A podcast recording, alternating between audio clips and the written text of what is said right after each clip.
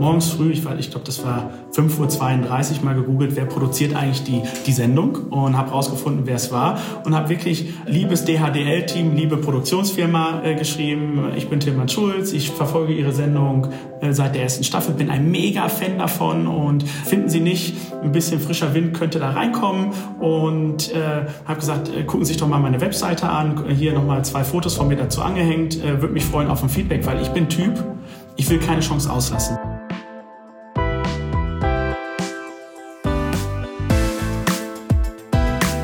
So geht Startup. Mit Nadine Jans.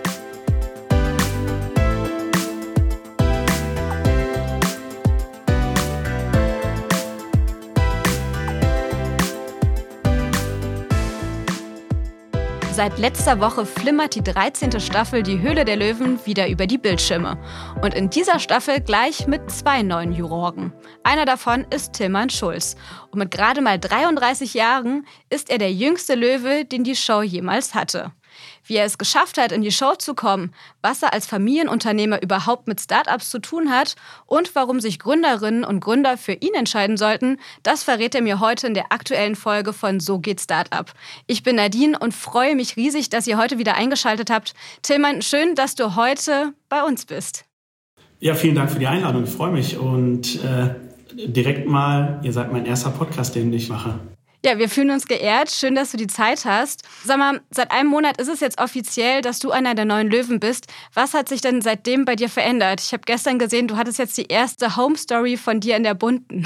Mit meiner Frau war das eine Story exakt. Es hat sich bis jetzt noch nicht so viel verändert. Man muss ja auch erstmal reinkommen. Es ist die erste Staffel, jetzt sind die ersten Folgen gelaufen und ich komme ja aus Dortmund und da Vielleicht gucken dann ein, zwei mehr Leute, aber bis jetzt hat sich noch nicht so viel verändert. Das haben mir aber auch meine ganzen Mitlöwen und Löwen gesagt. Das dauert immer erstmal, äh, bis die Leute auch wieder komplett einschalten und wissen, ah, guck mal, das ist doch der, es sind die Momente der, nach der ersten Staffel oder während der ersten Staffel, das hat mir noch der Nils vor zwei Tagen gesagt, äh, dass er gesagt hat, die überlegen, Mensch, den kenne ich doch irgendwoher. Äh, woher kenne ich den? Habe ich den da gesehen? Habe ich den da gesehen? Oder doch, das Fernsehen? So, der, aber bis jetzt hat sich noch nicht so viel verändert und das Gute ist, auch das sage ich auch immer wieder, ich habe ja ein Geschäft, was ich täglich, äh, in das ich täglich gehe und betreibe. Also das heißt, äh, Höhle der Löwen ist für mich sensationell, äh, aber ich habe immer noch neben Höhle der Löwen mein Main Business, äh, die MDS Holding, die ich weiterführen muss. Und daher äh, ist es für mich noch alles relativ entspannt auf dein Main Business würde ich gern später nochmal zu sprechen kommen. Aber jetzt vorerst nochmal die Höhle der Löwen. Wie kam es denn dazu? Du hast ja eher doch einen ungewöhnlichen Weg gewählt, wie du einer der Juroren wurdest. Du hast dich proaktiv beworben und hingeschrieben. Was stand denn in deiner Mail drin? Erstmal ja, ist korrekt. Ich habe mich beworben, weil ich äh, Riesenfan von der Sendung bin, seit der ersten Staffel an. Also ich habe es wirklich von Anfang an äh, geschaut und ihr müsst wissen, mein Tagesrhythmus ist doch ein bisschen anders, äh, bestimmt zu vielen anderen. Ich stehe sehr früh auf, das heißt so 4.30 Uhr, 5 Uhr stehe ich auf und dann bin ich kurz danach äh, im Büro, dass ich mein Büro in China, mein Office erreichen kann, dann schon mal bis erledige, weil die sind ja sechs Stunden bis sieben Stunden voraus, sonst verliere ich zu viel Zeit, wenn ich erst um acht ins Büro komme, um dann wieder Rückantworten zu bekommen. Und deswegen kann ich die Sendung, die läuft ja ziemlich lange, jeden, äh, jeden Montag dann.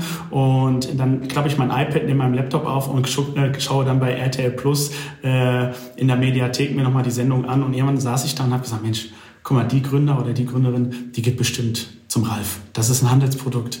100 Prozent. Irgendwann äh, hat man ja auch ein Muster, okay, App, Carsten, das, dein, das, dein. Und dann habe ich gesagt, Mensch, die ganzen Handelsprodukte, die gehen alle zum Ralf. Wie wärst du mal, du, dein Familienunternehmen, die MDS, die ist seit über 60 Jahren im Handel tätig.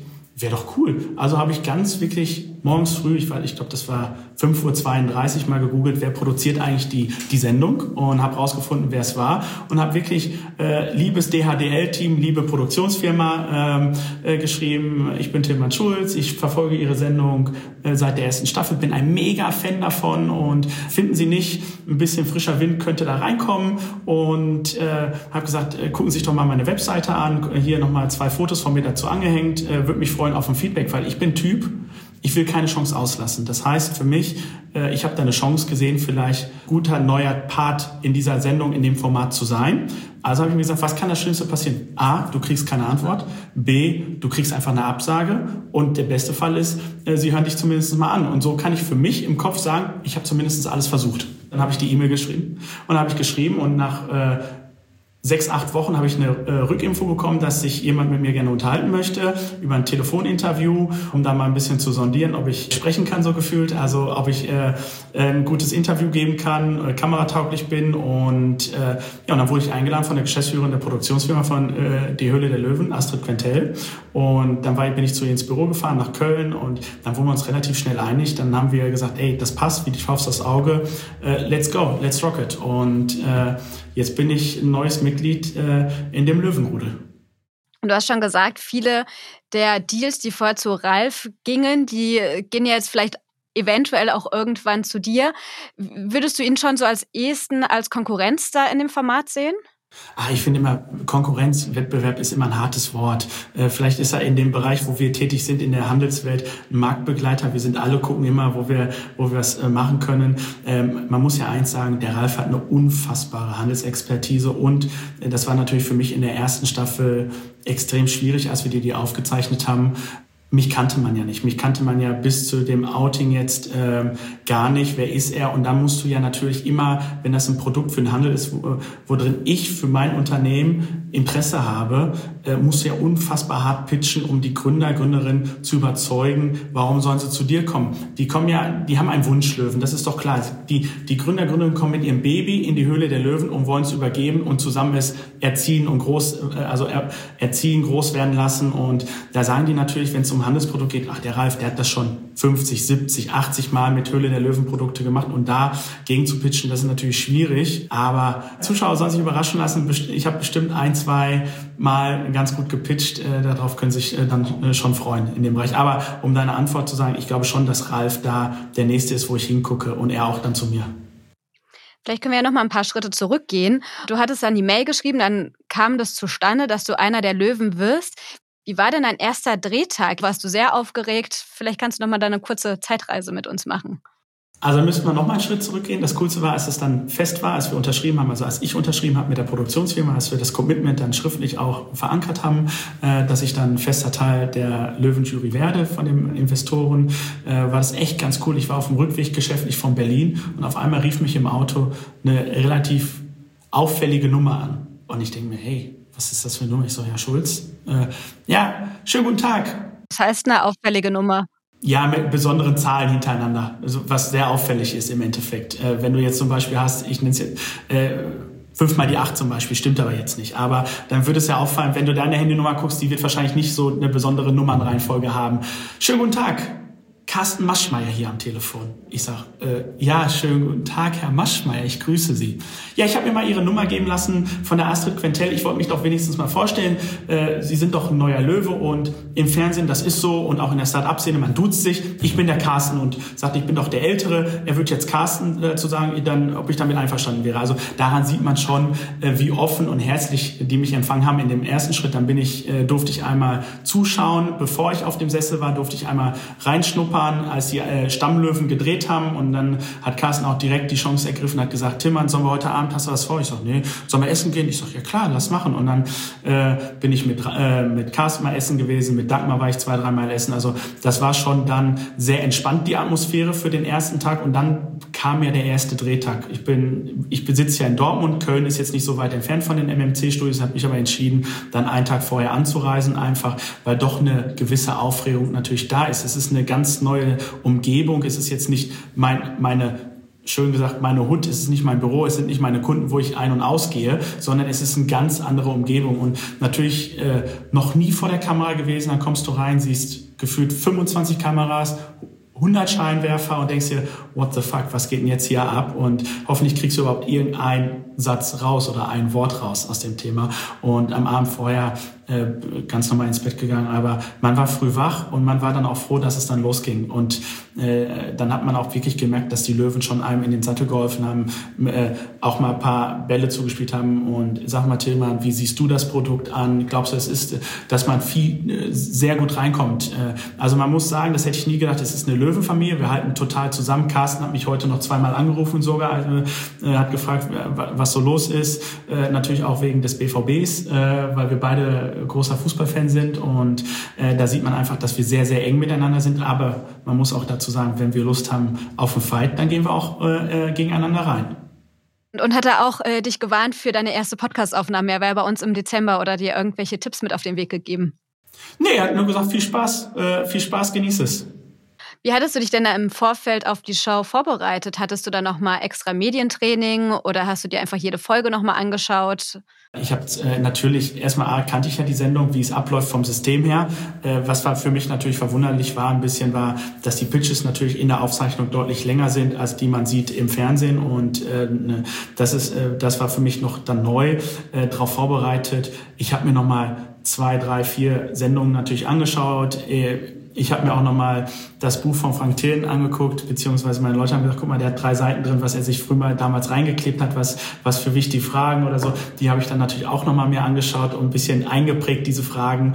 Ähm, aber Nenn mal, was sind die Fragen? Ich sag mal, dass man es durchgeht. Wie ist der Cap Table? Wo ist der USP? Dann am Schluss, äh, wie kommt ihr auf die Bewertung? Einfach so diese gewissen Themen, die man einfach doch immer abklappern sollte. Und äh, wenn du da auf dem Stuhl sitzt und dann im Gefecht bist, dann sollte man schon immer gucken, dass es, äh, dass du diese Fragen auch immer beantwortest. Und hast du dir auch im Vorfeld so einen finanziellen Rahmen gesteckt, wie viel Geld du insgesamt investieren möchtest? Das ist immer eine schöne Frage, ob man sich Gedanken zu gemacht hat, wie viel Geld man investieren möchte. Natürlich haben wir eine innerliche Grenze irgendwo bestimmt. Jeder hat eine Grenze finanziell. Aber aktuell muss ich sagen, musste ich jetzt kein Investment absagen, weil ich gesagt habe, oh, hm, ich habe die Grenze überschritten. Das nicht. Und äh, es kommt eben die Idee muss uns gefallen, also mir vor allem gefallen. Und dann werde ich die rüberbringen äh, und dann habe ich auch Lust, da drin zu investieren. Also aktuell kann ich ganz klar sagen, habe ich keine Investitionsgrenze. Ich bin halt ein Fan von, äh, von den Gründern, Gründerinnen, die müssen mich packen. Und wenn die mich packen, dann bin ich auch bereit zu investieren. Jetzt sind ja die ersten zwei Folgen schon draußen. In der ersten Folge hast du zweimal ein Angebot gemacht und beide Male mit Nils Geigau zusammen. Und bei einem der Angebote habt ihr auch den Zuschlag bekommen, allerdings wart ihr da zu dritt, auch noch mit Dagmar Mörl zusammen. Zu welcher Ticketgröße wärst du denn da alleine gegangen? Oder hast du da gesagt, das ist dir einfach zu teuer? Oder warum wolltest du da unbedingt die beiden mit an Bord haben? Ich glaube, das Ticket war gar nicht zu groß, auch für einen, für uns alle. Von uns keinem wäre die zu groß gewesen, das Einzelticket. Also da äh, muss ich klar sagen, haben, äh, haben wir andere Zahlen auch bei uns im Unternehmen. Äh, das nicht. Ich fand es ganz charmant, um reinzukommen, erstmal kennenzulernen, wie funktioniert es, wie funktioniert es im Hintergrund dann bei Höhle der Löwen in den Produkten. Und da haben natürlich Dagmar und Nils extremste Perspe äh, oder äh, extremste Erfahrungswerte und Expertise und deswegen war das äh, passt es auch, weil wir können die Beschaffung, wir können den Vertrieb, die Dagmar ist unheimlich gut auch nochmal mit einem gewissen Channel zum Verkauf. Der Nils ist äh, sehr gut im Marken, Markenaufbau durch seine Orthomol-Gruppe und das passte für uns drei einfach gut ins Portfolio zu dritt und ich glaube auch, dass die anderen Löwen ganz gerne mal wissen wollen vom Näheren, wie arbeitet eigentlich der neue Löwe im Hintergrund mit seiner Company. Das ist ja auch, die sind natürlich genauso neugierig, neugierig wie wie ich auch neugierig bin, wie arbeitet eigentlich eine äh, Rockbrand von Nils, äh, also die äh, Investmentfirma von, äh, von Nils, oder wie arbeitet äh, die Firma Wörl? Also das, äh, ich glaube, das ist von uns allen das Thema, dass wir unheimlich neugierig sind und wissen wollen, wie funktioniert es links oder rechts das heißt, bei dem einen kam denn da jetzt, äh, um es vielleicht nochmal den Zuhörerinnen und Zuhörern zu erzählen, die jetzt die Folge noch nicht gesehen haben, da gab es das älteste, verbessere mich, wenn ich es falsch erzähle, das ist das älteste traditionschinesische Restaurant in Hamburg. Und die haben während der Pandemie, als sie Deutschlands. Deutschlands sogar, die haben während der Pandemie konnten natürlich keine Leute mehr ins Restaurant kommen. Deshalb haben sie überlegt, wie bringen sie das Essen zu den Menschen und haben ihr, ihr bekanntestes Gericht, die Peking-Ente, quasi als Kochbox für zu Hause angeboten. Ich glaube, für 90 Euro so um den Dreh. Correct. Und da habt ihr für 30 Prozent 300.000 Euro investiert. Vielleicht kannst du ja mal kurz erzählen, wie ging es denn dann weiter? Kam da jetzt ein Investment wirklich zustande? Investment kam direkt zustande. Also ähm, nochmals dazu, äh, wenn ich sage, ich möchte einen Deal machen und ich mache den sogenannten Handschlag bei die Höhle der Löwen, dann gilt das für mich, äh, so bin ich erzogen worden aufgrund meines Vaters, äh, Handschlag gilt äh, und das ziehe ich auch nicht zurück. Aber natürlich äh, gibt es oft auch manchmal oder oft äh, dass Deals platzen, aber das liegt ja nicht daran, weil man nicht das Geld bezahlen möchte, sondern weil es dann einfach bei der, äh, die, die auffällt, bei der Due Diligence, äh, dass vielleicht zum Beispiel gar kein Patent hinterlegt ist, dass es noch gar nicht wirklich vergeben ist, das Patent. Das ändert natürlich die gesamte Situation in dem Bereich. Aber bei, äh, bei Mary Kwong, äh, bei der äh, Peking-Ente, bei dem Investment hat sich nichts anderes ergeben, sondern äh, wir konnten direkt durchstarten. Äh, Nils hat sofort seine Channels aufgemacht, Marketing, äh, Branding. Ich habe direkt meine Kontakte für Produktion, Beschaffung aufgemacht. Also da ging die Arbeit sofort los, da gab es keinen Rückzieher und wir freuen uns auf das Investment. Wir waren jetzt noch vor kurzem selbst erst da, Nils und ich, äh, zum, äh, zum Besuch einfach, weil wir beide in Hamburg waren und äh, wir freuen uns mega über das Investment und die Zuschauer können sich auch freuen, da wird noch einiges kommen. Ein anderes Angebot, was ihr in der Folge gemacht hattet, äh, da wurdet ihr nicht gewählt, sondern Carsten Maschmeyer und Ralf Dümmel. Wie sehr ärgert einen das denn? Oder um es vielleicht positiver zu, zu formulieren, wie sportlich nimmt man das denn, wenn man da verliert? Das ist ein gutes, gutes Thema, weil du mich ja gefragt hast, äh, ob ich mich darauf vorbereitet habe. Ich habe mich ja immer gefragt, stört das den Ralf wirklich so krass, wenn der einen Deal nicht bekommt? Ist der wirklich so verbissen? Ist das wirklich so krass bei ihm? Äh, und ich denke mir so, okay, man hat es nicht bekommen, man hat sein Bestes gegeben. Die Gründer, die Gründerinnen haben sich jetzt für jemand anderen entwickelt. Okay, here we go. Eine Tür schließt sich, andere Tür öffnet sich. Das ist an sich immer mein Motto. Aber wenn man da auf diesem Stuhl sitzt, man wirklich, das kann man nicht beschreiben, was dieser Stuhl bewirkt, wenn man da drauf sitzt. Adrenalin schießt nach oben. Man will da reingehen, man will. Und wenn man es nicht bekommt, ärgert, ärgert man sich schon wirklich krass und denkt sich, boah, was hättest du damit gemacht? Aber gleichzeitig denkst du dir auch, jetzt bin ich mal gespannt, wie die es umsetzen werden. Werden sie die gleiche Strategie verfolgen, wie du sie im Kopf gehabt hast?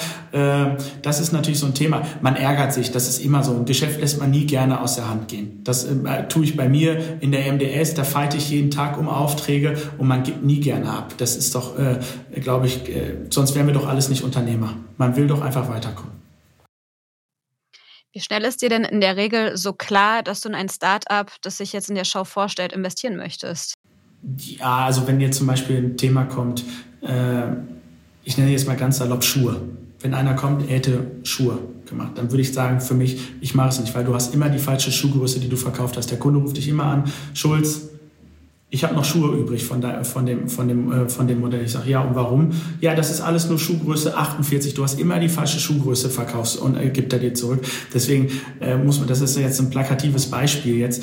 Ähm, wenn jemand mit Schuhen reinkommt, wo ich oder mit Textilien, das wäre jetzt ein Thema für mich, das würde ich nicht anfassen, weil mir einfach das mit den Größen, Farben einfach zu groß wäre, weil egal wie du es machst, du hast immer falsch. Äh, hast du jetzt zu viel schwarze T-Shirts, zu viele weiße T-Shirts, dann hast du zu viel S, zu viel XL. Du kannst dem Kunden es nie recht machen, dann hast du nur Diskussionen. Das, weil ich das einfach aus Erfahrung weiß, weil wir das schon mal gemacht haben. Das wären zum Beispiel No-Gos bei mir, äh, in die ich nicht investieren würde, in Textilthemen zum Beispiel. Aber sonst höre ich mir immer erst äh, äh, natürlich den Pitch an, äh, dann kommen die klassischen Fragen, Einkaufspreis, Verkaufspreis, wie willst du dein Geld verdienen? Ähm, aber danach weiß ich schon relativ schnell, äh, ob ich es mache oder nicht, ob ich reingehe oder nicht reingehe. Aber natürlich gehört da auch ein bisschen wie beim Pokern dazu, wann gehst du rein? Wartest du ab, bis ein anderer sich regt? Du guckst natürlich links und rechts. Je ruhiger es wird bei dem Löwenrudel, desto mehr weiß ich, okay, jetzt wird spannend, da gehen viele rein.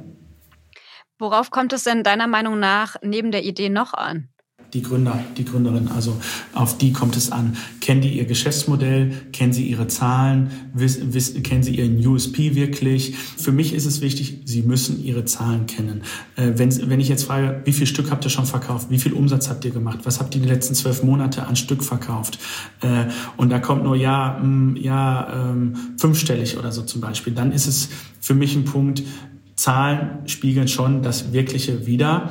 Auch wenn mir die Gründer, Gründerinnen sympathisch sind, äh, muss man sagen, die müssen ihr Geschäftsmodell verstehen und ihr Produkt. Also da ich investiere in die Leute, weil wenn die Leute gut sind, ihr Geschäftsmodell verstehen, dann weiß ich auch, dass das Produkt funktioniert bei mir in dem Bereich. Weil das, was sie vielleicht nicht haben, die Gründer, Gründerinnen, wie zum Beispiel den Vertriebskanal, das kann ich ja geben oder den Einkaufskanal, das kann ich dann alles beschaffen oder das Produkt vielleicht noch einen Tick besser zu machen, äh, marktkonformer.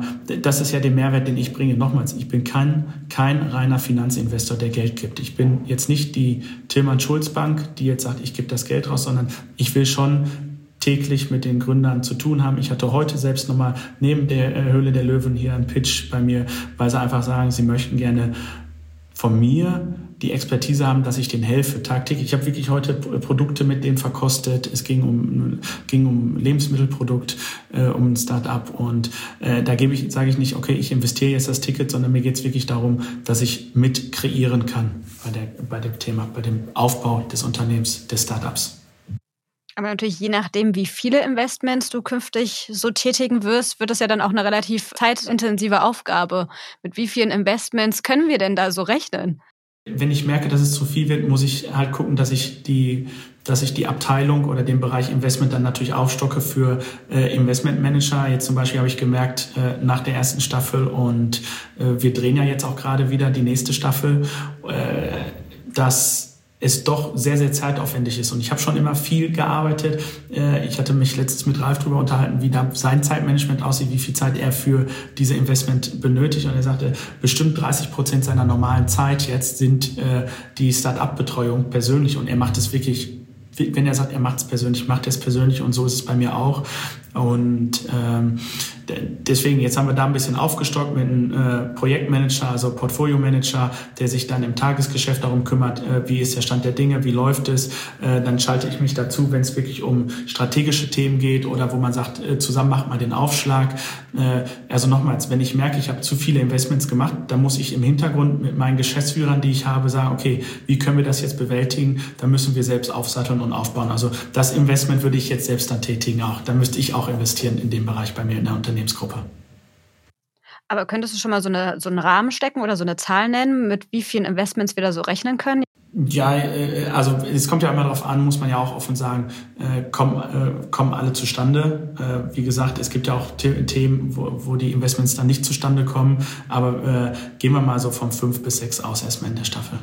Ja, ich würde dich nochmal gerne ein bisschen mit zurücknehmen. Und zwar warst du ja noch nicht immer Startup-Investor, sondern eigentlich hast du nach dem Abitur, das auch erst 2009 war, eine Ausbildung zum Bankkaufmann gemacht und bist dann in das Familienunternehmen eingestiegen.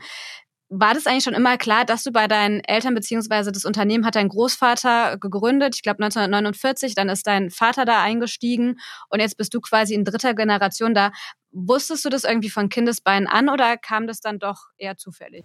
Nee, es kam nicht zufällig. Also man muss klar sagen, mein Vater, meine Mutter, die hätten mich jeglichen Job oder Ausbildung machen lassen, den ich, die ich machen wollte. Also hätte ich jetzt gesagt, ich will Arzt werden, hätten sie gesagt, okay, wir unterstützen dich, Arzt zu werden. Hättest du gesagt, du möchtest Jura studieren, Tillmann, hätten sie mich unterstützt, Jura zu machen. Also es war für mich klar, äh, sehr, sehr früh, äh, dass ich das gerne machen möchte, was mein Vater macht. Ich bin früher als kleines Kind oft zu meinem Vater ins Büro gegangen und für mich war das Größte, wenn mein Vater mir von seinem Schreibtisch Zettel zum Kopieren gegeben hat und gesagt hat, kopier die mal und bring die bitte zu Person XYZ und gib die ab. Das war für mich, ich habe mich, als ich die abgegeben habe, habe ich mich gefühlt wie ein Held, weil ich dachte, boah cool, du hast eine coole Aufgabe erledigt äh, in dem Bereich. Und ich fand das dann immer so interessant, weil man doch, wenn man in einer Unternehmerfamilie groß wird, kriegt man ja oft auch Telefonate mit, äh, was passiert da eigentlich gerade. Auf dem Weg in Urlaub haben wieder Kunden angerufen oder auch äh, Partner angerufen. Äh, da wirst du schon mit der DNA angesteckt. Aber es war nie so, dass man sagt, Tillmann, komm, du bist jetzt mein Sohn, du musst jetzt in die Firma, du musst die weiterführen. Das war nie der Punkt. Für mich war das relativ schon sehr früh klar, dass ich reingehe. Und dann habe ich die Banklehre gemacht und dann wurde ich dann nochmals ein bisschen mehr mit der DNA infiziert, Geld zu verdienen. Warum? Ich habe zur damaligen Zeit dann noch zu Hause gewohnt bei der Ausbildungszeit.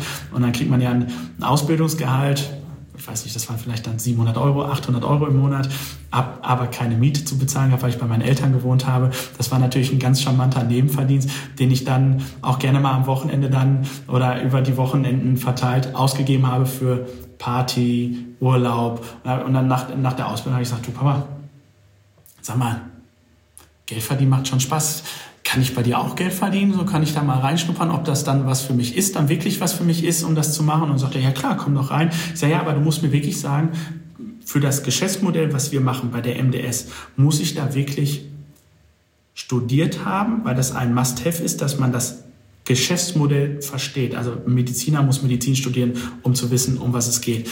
Da hat er gesagt, das, was wir machen, kann man das muss, sage ich auch jedem, der sich bei mir bewirbt, wenn ich da in Personalgespräche reingehe, kann man nicht studieren. Du musst Ein Vertrieb kannst du nicht studieren. Einkaufen kannst du nicht studieren. Du kannst natürlich das einmal eins, du musst eine Bilanz lesen können, du musst kalkulieren können, du musst Excel können, aber das lernst du natürlich auch in der Banklehre unfassbar gut und ähm, auch Finanzierungen zum Beispiel. Ich war dann sehr, sehr lange in der Bank bei der Finanzierungsabteilung und da lernst du natürlich dann das ganze Modell Swap Caps, die verschiedensten Finanzierungsmodelle, die es dann international gibt oder Hedging vom Dollar her, weil wir auch viel in Dollar handeln. Äh, das ist natürlich dann für mich schon ein Vorteil gewesen, dass ich da bei der Banklehre von der Pike auf gelernt habe. Und äh, dann bin ich reingegangen ins Unternehmen, habe gesehen, oh, das gefällt mir echt cool. Und dann gab es eine Situation, da habe ich meinen Vater noch nie so erlebt, also lange nicht erlebt. Wir waren im Urlaub und er sagte, er müsste jetzt weg, er hat Ärger. Ich sage, okay, weißt du was, ich fahre dich nach Hause. Wenn du so Stress hast, fahre ich dich nach Hause, Papa. Ähm, und dann fahr ich, fahren wir wieder zusammen zurück zu dem Rest der Familie. Ich sage, was passiert? Ja, der und der hat gekündigt, das ist echt scheiße, ähm, weil da bricht was weg. Ich sage, okay, verstehe ich, ich setze mich dazu, um zu lernen, weil man muss wirklich sagen, durch Zuhören lernt man einfach immer noch. Das werden alle kennen, alle Zuschauer und Zuhörer wissen, durch Zuhören lernt man extrem viel. Und dann hieß es auch einmal, ja, wer kann den Bereich dann übernehmen? Und dann wurde auf einmal auf mich geschaut. Ich sage, Leute, ich habe davon gar keine Ahnung. Da muss ich doch erstmal das äh, lernen. Ja, das kannst du machen. Wir schmeißen dich ins kalte Wasser. Und dann habe ich es anscheinend ganz gut gemacht. Dann durfte ich ja meine eigene Unterne äh, mein eigenes Unternehmen gründen. Du hast es ja gesehen, die Motido. Und das habe ich ganz erfolgreich gemacht. Relativ schnell zu 70, 80 Millionen Euro Umsatz aufgebaut. Und äh, so, für, so stand dann für mich fest, dass das mein Leben sein wird. Und ich mich freue, ein Familienunternehmen erstmal den Generationswechsel hinzubekommen und dann auch weiterzuführen. Und vor allem äh, äh, die Transformation hinzubekommen von der alten Generation in die neue Generation, auch von der Denkweise her, äh, was natürlich vielleicht manchmal anders war früher, die wieder moderner zu gestalten. Und äh, das war schon ein toller Prozess. Und nochmals, ich bin nur so gut, wie mein Team ist in dem Bereich. Und deswegen freue ich mich, dass wir es so gut hinbekommen haben, weil viele Familienunternehmen schaffen leider in der heutigen Zeit in Deutschland im Mittelstand nicht den Generationswechsel. Viele Gründerinnen und Gründer haben ja oft, wenn ihr Produkt oder ihr Startup durch die Decke geht, so ein bisschen das Problem, dass sie auch viel mehr Personal brauchen und auf einmal ganz viele Kompetenzen haben müssen, die sie eigentlich so nie hatten und deshalb da irgendwie erst so reinwachsen müssen. Das ist ja eigentlich auch ein bisschen wie, als du dann auf einmal Geschäftsführer geworden bist und dann halt sehr, sehr jung dann doch auch sehr viel Personalverantwortung hattest. Wie war das denn für dich? Ich kann mir auch vorstellen, dass das gar nicht so einfach ist, vor allem von vielleicht Mitarbeitern, die schon sehr, sehr lange dabei sind und kriegen auf einmal so einen sehr jungen Chef vorgesetzt, sich da erstmal zu behaupten und irgendwie ernst genommen zu werden. Die Frage kommt sehr, sehr oft, äh, ob ich damit ein Problem hatte, weil du, du hast recht, bei so einem Familienunternehmen zum Beispiel ist es ja wirklich sehr oft, dass Mitarbeiter, Mitarbeiterinnen 20, 25, 30 Jahre äh, in, in deinem Unternehmen arbeiten. Und die kannten mich natürlich dann von so klein. Äh, und dann bin ich auf einmal da, dann habe ich alle Abteilungen durchlaufen und äh, dann als Prokurist, dann Geschäftsführer geworden und dann musst du auch vielleicht Entscheidungen treffen, die nicht so sind. Äh, da wird man natürlich, wird irgendwo geschaut von den Mitarbeitenden, dass gesagt, oh, kannst der Junior genauso wie der Senior, ist der genauso erfolgreich, mal schauen. Aber da konnte ich, wie gesagt, durch, durch gewisse Aufbauten, die ich getan habe ähm, im Bereich äh, Unternehmensgründung zum Beispiel jetzt, was ich gerade erwähnt habe, 2015 zeigen, hey, er kann das wirklich von der, weil es wirklich von der Pike auf war. Und deswegen kann ich mich auch gut in Gründer, Gründerinnen hineinversetzen, was es bedeutet, äh, wirklich von Null anzufangen und alle gucken, kann das, kann das nicht? Und dann das durchzurackern. Ich weiß, wie viele Steine man aus dem Weg räumen muss, um das zu schaffen. Und als ich das geschafft habe, äh, oder in dem Prozess haben sie dann festgestellt, okay, der, der kann es wirklich, der Tillmann. Und dann war ich auch sofort auf Augenhöhe mit dem Senior oder auch dann war die Transformation da, dass viele dann zu mir gekommen sind und gesagt haben, okay, der Generationswechsel ist so eingeleitet, der, der Tillmann ist jetzt so äh, im Tagesgeschäft in dem Modell äh, tiefer drin als der Senior. Jetzt gehen wir immer mehr und mehr und das war dann ein sehr guter schleichender Prozess, den wir durchgenommen haben, mein Vater und ich. Ich bin immer noch sehr, sehr dankbar, dass ich auf meinen Vater zurückgreifen kann, der immer noch jeden Tag ein paar Stunden ins Büro kommt und Rat und Tat zur Seite steht, denn äh, der ist unfassbar wichtig für die Kultur, für die Atmosphäre bei uns im Unternehmen und vor allem für mich, ich habe ja noch nicht alles erlebt. Äh, da frage ich manchmal, du, äh, wie würdest du es machen? Ich habe es jetzt so entschieden, hättest du es anders entschieden? Und dann sagt er zu mir, Timmann, ich hätte es auch so entschieden, aber auch da muss ich dir sagen, Timmann, auch wenn du mal eine falsche Entscheidung triffst, dann musst du es versuchen, die richtig zu biegen oder das Beste daraus zu machen. Also er konnte unheimlich gut abgeben und sagen, Timmann, versuche es äh, und mach das Beste raus. Also das war ein unfassbarer Mehrwert für mich. Es gibt ja oft Familienunternehmer, die nicht so gut abgeben können in die nächste Generation und er konnte sofort gut abgeben klingt ja wirklich nach einem traumhaften Szenario. Ein Vater, der loslassen kann, dir auch die Möglichkeiten gibt, auch mal selber Fehlentscheidungen zu treffen. Gab es denn auch Momente oder Punkte, wo es Reibereien gab? Absolut. Du siehst mein Lachen gerade und mein Schmunzeln.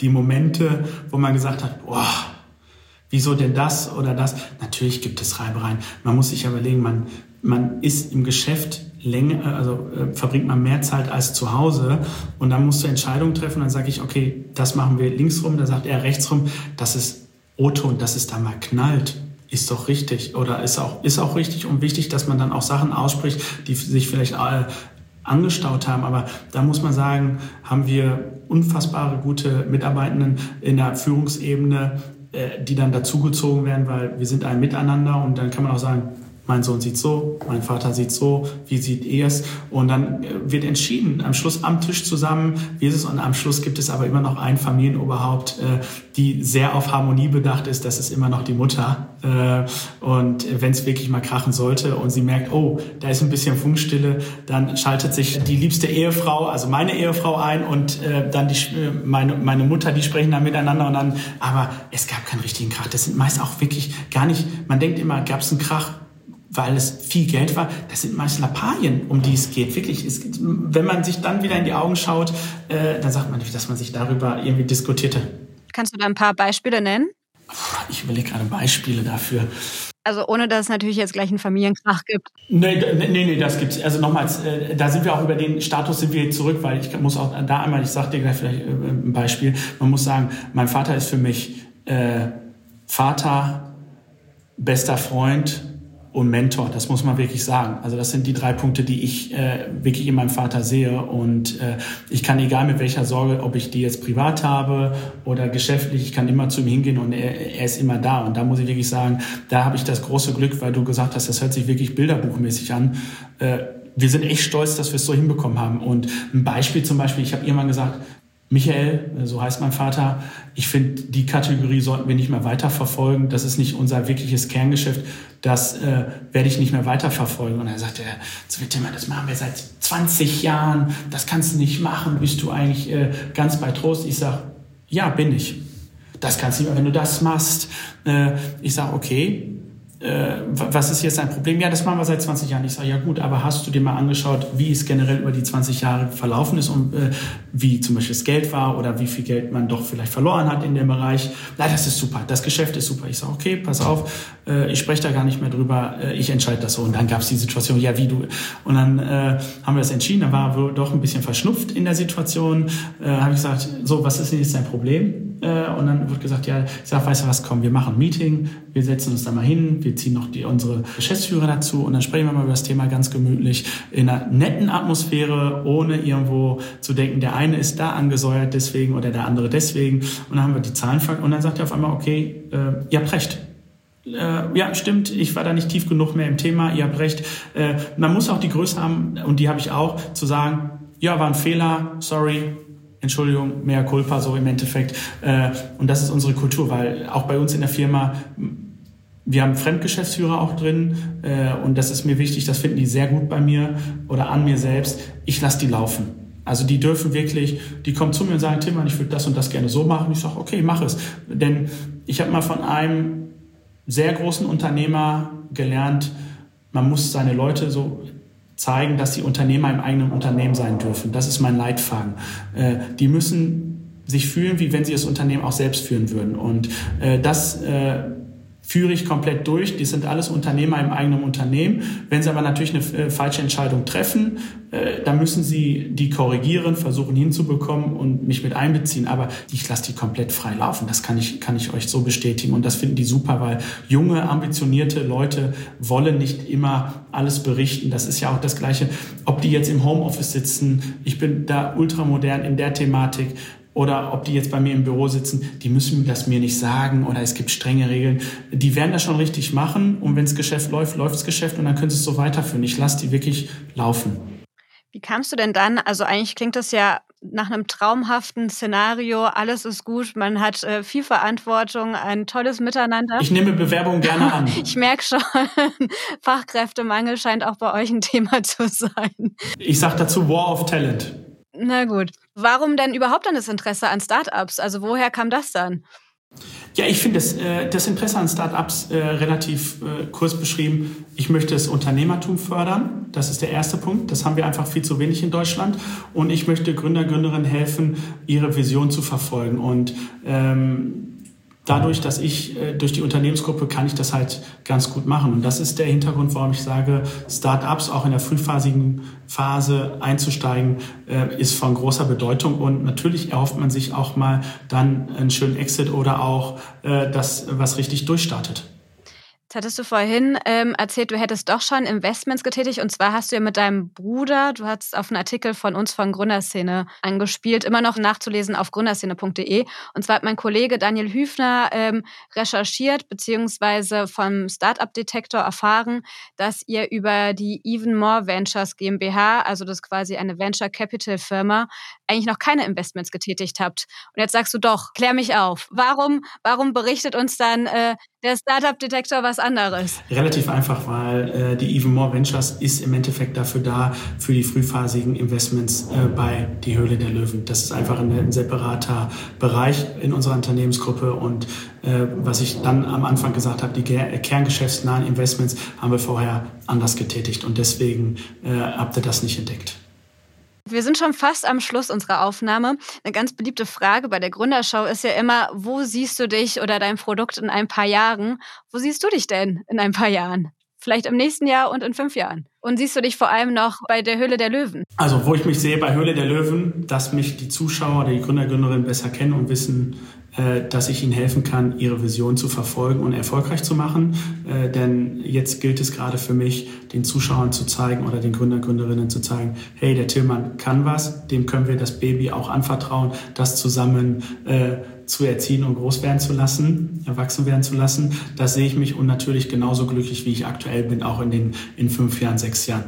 Also noch viele weitere Staffeln planst du zumindest. Ah, absolut. Also ich sage auch ganz klar, ich hätte es jetzt nicht für einen Gastlöwenauftritt gemacht. Dafür habe ich genug zu tun. Da investiere ich zu viel Zeit und auch Geld von meiner Seite aus in die Show, in DHDL und in das ganze Business, weil wie gesagt, ich gründe eine Firma, ich baue äh, Portfolio Manager auf, ich investiere meine eigene Zeit. Wenn ich, wenn ich Ralf wieder zitiere, er, er, er, nimmt 30 Prozent seiner Zeit, also 30 Prozent nimmt er von seiner Zeit, die er hat, für die Start-ups in Anspruch. Das heißt, also, die Filme ja im Endeffekt auch in meinem normalen Kerngeschäft, also muss ich da auch wieder investieren in Personal, die meine Aufgaben, die ich jetzt nicht mehr weiter verfolgen kann, dann in dem Bereich, äh, da investiere ich selbst drin dann als Tillmann Schulz und äh, deswegen habe ich für mich auch entschieden, wenn ich das mache, muss es auch was Langfristiges sein und äh, nicht nur für einen Gastauftritt.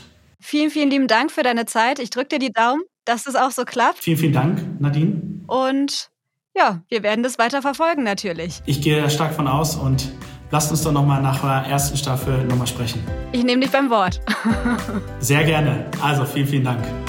Auch vielen Dank euch fürs Zuhören bis hierhin. Das war's für diese Woche von So geht Startup. Falls ihr Ideen oder Anregungen habt, schreibt uns doch gerne an redaktion.gründerszene.de und ansonsten hören wir uns die nächste Woche. Vielen Dank und macht's gut.